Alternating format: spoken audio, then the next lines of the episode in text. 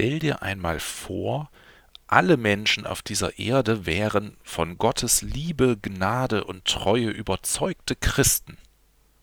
Alle Menschen in deiner Familie wären es. Alle Arbeitskollegen.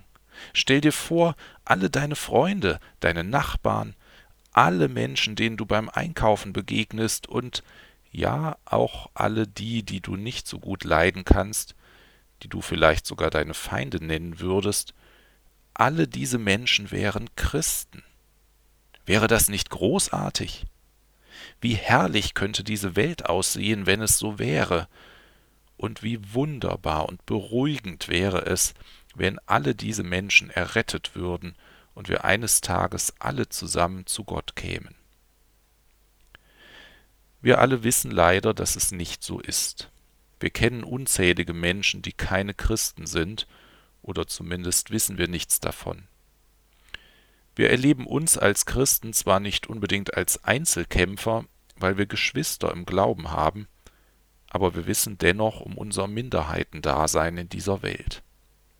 Wenn wir Gott loben, dann stimmen wir zwar ein in einen vielstimmigen Chor, aber das laute Schweigen um uns herum ist dabei nicht zu überhören.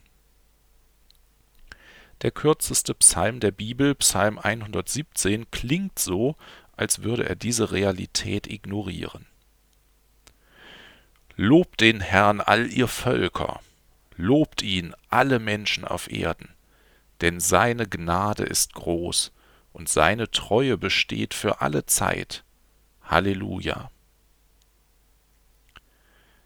Wir Christen mögen es sehr bedauern, dass Menschen, die wir lieben, nicht mit uns im Glauben verbunden sind.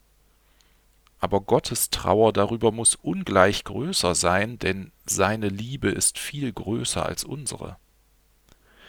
Während wir das Leid in dieser Welt und die mutmaßliche Verlorenheit eines Großteils der Menschheit im Hinblick auf die kommende Welt immer wieder ausblenden können, so kann Gott das nicht. Er sehnt sich nach allen Menschen. Gottes Wunsch ist es, dass alle Menschen errettet werden, wie es im ersten Timotheusbrief steht. Und es ist sein Wunsch, dass alle Menschen seine Gnade und Treue erkennen und dann auch einstimmen in das große Gotteslob. Es ist bezeichnend, dass mitten in der heiligen Schrift des jüdischen Volkes, das ja recht exklusiv auf die beschränkt war, die dort hineingeboren wurden, dieser Aufruf an alle Völker steht. Wie dankbar müssen wir als Christen sein, dass Gott selbst uns in diesen heiligen Bund mit aufgenommen hat. Wir haben darin am eigenen Leib Gottes Gnade erfahren und sollten nicht aufhören, ihn dafür zu loben. Gelegentlich könnte man allerdings den Eindruck gewinnen, als wären wir auch ganz zufrieden damit, einer wiederum exklusiven Gesellschaft anzugehören zumindest den Menschen gegenüber, die uns persönlich nicht so wichtig sind. Es kann eben nicht jeder Christ sein, oder? Auch da merken wir, dass unsere Liebe nicht mit derjenigen Gottes mithalten kann.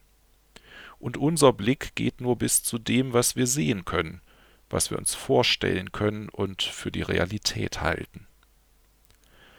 Gottes Blick und vor allem Gottes Möglichkeiten gehen weiter.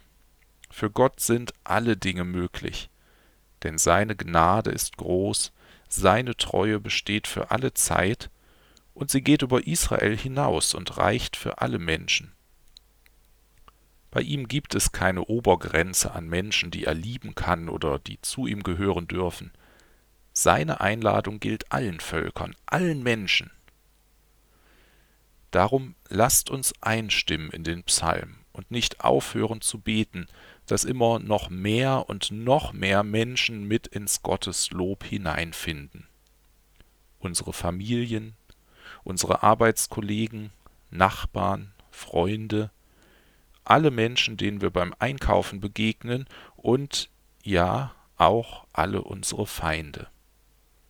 Lasst uns Gott bitten und über dieser Welt beten.